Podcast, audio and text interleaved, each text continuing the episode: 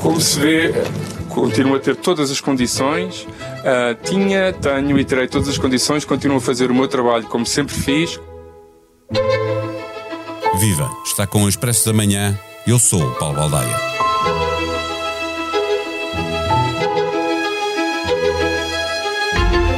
É melhor partirmos do princípio que a verdade corre o sério risco de sair muito maltratada da Comissão Parlamentar de Inquérito esta quarta e quinta-feira, mesmo que fosse americana, para honrar a coboiada que deu pretexto para estas audições e todos eles jurassem, se não com a mão na Bíblia, pelo menos com a mão no código que os obriga a falar a verdade, alguém estaria a mentir.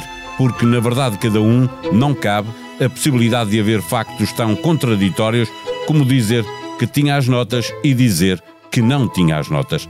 Teria sido interessante prever a possibilidade de uma cariação, ou mais do que uma, entre o ex-adjunto e o ainda ministro, para ficarmos a saber quem queria e quem não queria que as notas fossem parar à CPI.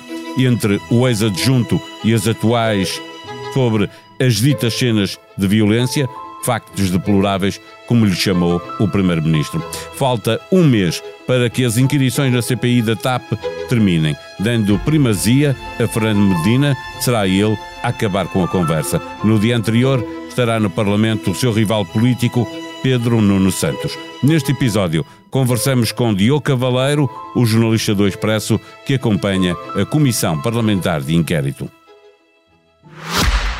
O Expresso da Manhã tem o patrocínio do BPI. Conheça o novo programa de benefícios BPI com vantagens em dezenas de lojas e marcas. Disponível na BPI App e no BPI Net. Saiba mais em bancobpi.pt. Banco BPI, Grupo CaixaBank, registado junto do Banco de Portugal sob o número 10. Viva Diogo Cavaleiro. Vamos ter dois dias de contraditórios em, em, momentos diferentes na Comissão Parlamentar de Inquérito, não é uma acariação. Eh, estará Frederico Pinheiro condenado a perder este duelo por ser a sua palavra contra a do Ministro e dos membros do seu gabinete? Viva! Uh, à partida tem logo também um problema que é Frederico Pinheiro, portanto o adjunto de João Galamba é o primeiro a ser ouvido pelos deputados. A sua audição é pelas 14 horas desta quarta-feira, que é antes da chefe do gabinete de João Galamba ser convocada. E João Galamba é ouvido na quinta-feira, portanto, logo aí essa questão de calendário acaba sempre por prejudicar, porque pode ser contrariado e depois não tem espaço de, de resposta, não é? Portanto, aquilo que disser na sua audição pode ser contrariado nas, nas duas audições seguintes e não tem eh, a facilidade de, de repostar a isso mesmo. Já o ministro, por exemplo, se quiser contrariar aquilo que for dito pelo seu uh, antigo adjunto, pode mais facilmente fazê-lo porque é ouvido depois. Portanto, logo o calendário prejudica uh, Frederico Pinheiro. E depois, obviamente, há um peso institucional que é o ex-adjunto face ao ministro e face à chefe de gabinete. Portanto, obviamente que também há questões aí que podem ter algum peso até a nível de acesso à documentação. Sabemos que, o, que um dos pontos é precisamente esse, mas a verdade é que foi, terá sido por isso que Frederico Pinheiro pegou no seu computador de trabalho, mas a verdade é que neste momento todos os documentos de TAP estarão na posse do Ministério uh, e não na posse do adjunto, portanto há aqui uma, diria, diferença de posições em relação aos inquiridos desta semana na Comissão Parlamentar de Inquérito. É, a verdade pode sair muito maltratada, não é? Porque o Primeiro-Ministro diz eh, a verdade dou a quem doer, mas pode haver várias verdades a circular nestes dois dias de comissão. Sim, porque é aquilo que eu recomendo um bocadinho a outras comissões de inquérito que, que já acompanhei, na verdade há sempre esses temas de uh, pessoa X mentiu, pessoa X não mentiu, e depois não são mentiras, são ocultações de informação, depois não eram ocultações, ocultações de informação, foram só, não, nem todos os dados foram transmitidos, porque não se percebeu que na altura os, os dados eram, eram relevantes, portanto há sempre formas de tentar uh, camuflar um pouco aquilo que se pode chamar em senso comum por, eh, por mentira.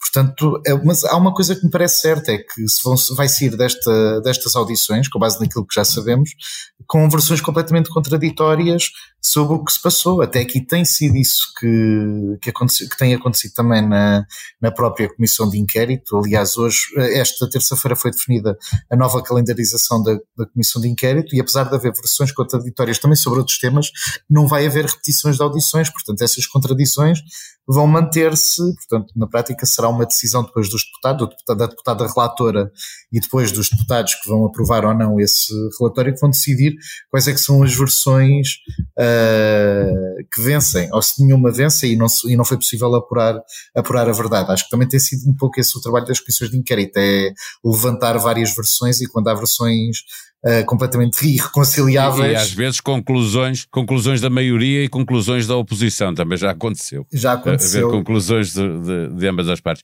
Uh, Deixa-me lembrar que o pecado original nesta novela é a existência de notas sobre a reunião secreta da CEO da TAP com membros de gabinetes do governo e um deputado do PS. Frederico afirma que deu a conhecer essas notas atempadamente. Galemba diz que ele sempre negou a existência dessas notas. Aqui há várias pessoas que afirmam que Frederico mente, não é? Porque, eh, eh, mas subsiste uma falta de lógica. É o que é que ganharia este adjunto ao negar a existência de notas? Que não a prejudicam a ele em nada, mas obviamente prejudicam, prejudicaram o ministro, o governo e o próprio PS. Essa é uma pergunta que quinta-feira terá de ser colocada a João Galamba, que é porque é que, e quarta também a Frederico Pinheiro, mas é uma das questões, que é que incentivo é que, é que teria este adjunto para não, para não ter dado a conhecer a existência dessas notas.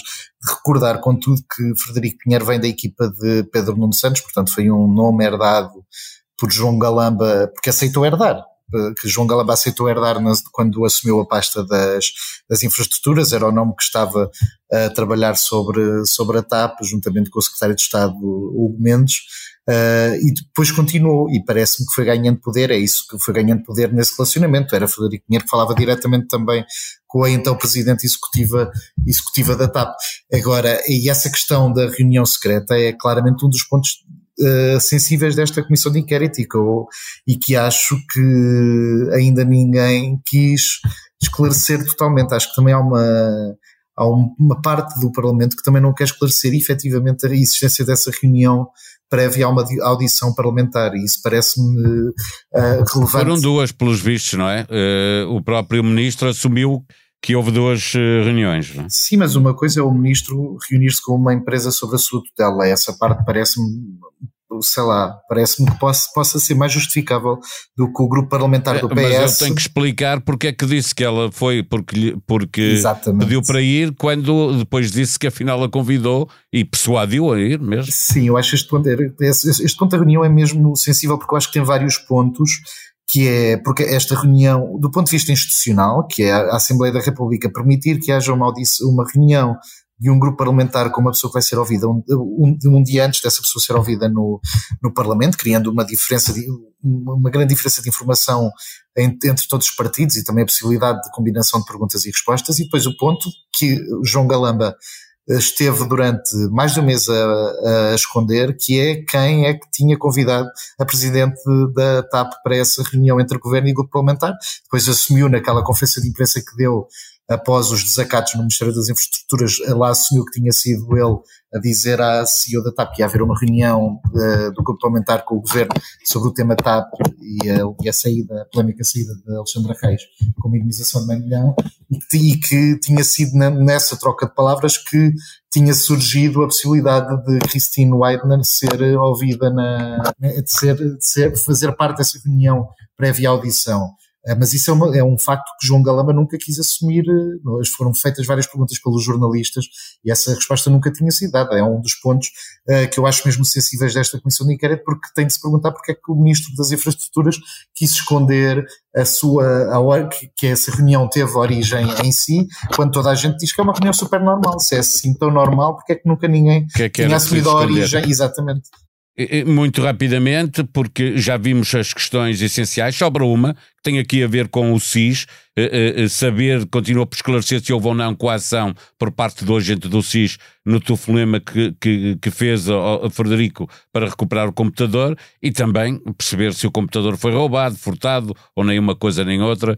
Eh, portanto, ainda há aí muita coisa também a sobrar para a questão do, do SIS eh, que continua ainda com, com muitas pontas soltas. Sim, e a verdade é que eu não sei se estas se as audições destas semanas vão uh, dissipar, se essas dúvidas vão desaparecer, porque aquilo que aconteceu a semana passada foram audições uh, às secretas e aos responsáveis das secretas portuguesas à porta fechada. Portanto, tudo o que se foi sabendo foi uh, através do, do, do, do deputados e de, de, quem esteve presente nas reuniões. E há uma questão nesse aspecto que é, não é informação direta que os deputados, que, que os jornalistas têm, é informação secundária, né? é o que é que eles interpretaram do que foi dito. E logo aí há um grande problema de, de, de, comunicação, ou pode haver, não quer dizer que haja, mas pode haver.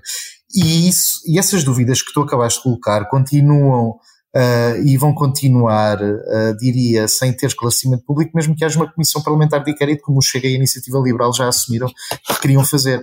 E, aliás, acho que há um ponto também que me parece importante, que é o que é que há neste computador que justificasse tanto este envolvimento da, das secretas. Saberemos é. esta quarta-feira, não é? eu acho que esse, esse, é o ponto, esse é o ponto, acho eu, é um que, que mais facilmente pode ser, esse é um dos pontos que mais facilmente poderá ser respondido esta semana, porque depois o envolvimento das secretas e, do, e da PJ e da PSP, acho que vai ser mais difícil de saber a partir destes protagonistas. Eh, sim, mostra, eh, se for apenas uh, uh, o plano de reestruturação da TAP, mostra o quão ridículo foi chamar o SIS para recuperar uh, o computador. Outra questão que também se pode saber esta quarta-feira e na quinta, quem é que andou a ligar para o SIS e para a Polícia Judiciária, quando, como? Pois, olha, até, até há pouco tempo achava-se que tinha sido a chefe do gabinete João Galamba, Eugênia Cavasco, que será ouvida também na, esta quarta-feira, uh, mas entretanto as audições das secretas da semana passada já, fizer, já, fizeram, já vieram mostrar que afinal pode não ter sido bem assim, pode ter sido alguém Uh, algum membro da, da do, do, Ministério da Presidência. Do Ministério da é? Presidência, que, que, é outra, que é outra coisa que é que ninguém ligou à ministra que estava a substituir o Primeiro-Ministro. Há tanta coisa ainda. Exatamente, esse, esse ponto acho que do ponto de vista político também é relevante, não é? Que é que peso é que, que, que tem a pessoa que substitui o, o Primeiro-Ministro quando ele, quando ele não está. Uh, mas a questão, essa, esta questão toda dos telefonemas também, ainda há pouco acho que para se, para se dizer aos leitores para lerem a peça do Vitor Matos resume uh, as audições das secretas da semana passada, que é uma coisa fantástica que é ninguém atende o telefone a ninguém. É tudo, toda a gente se liga, depois ninguém atende o telefone.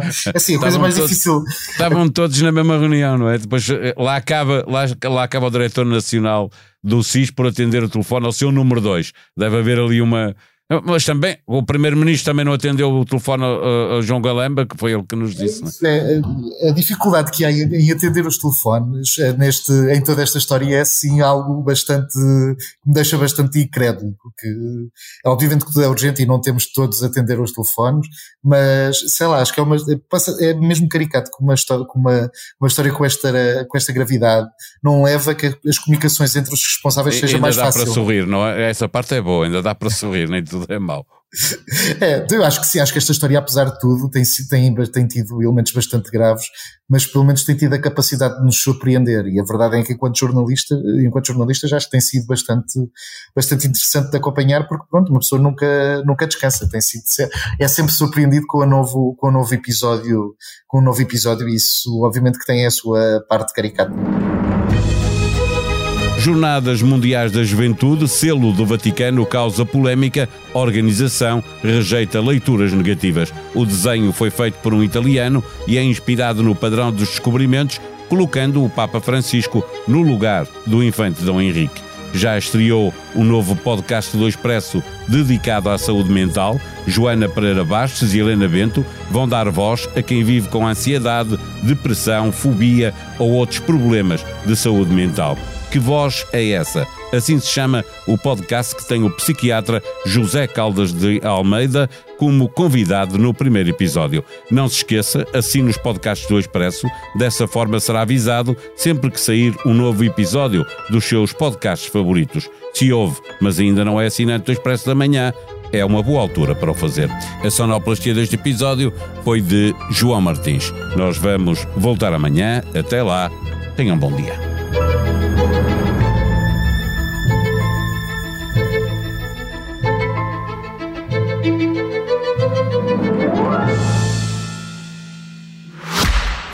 Expresso da Manhã tem o patrocínio do BPI. Conheça o novo programa de benefícios BPI com vantagens em dezenas de lojas e marcas. Disponível na BPI App e no BPI Net.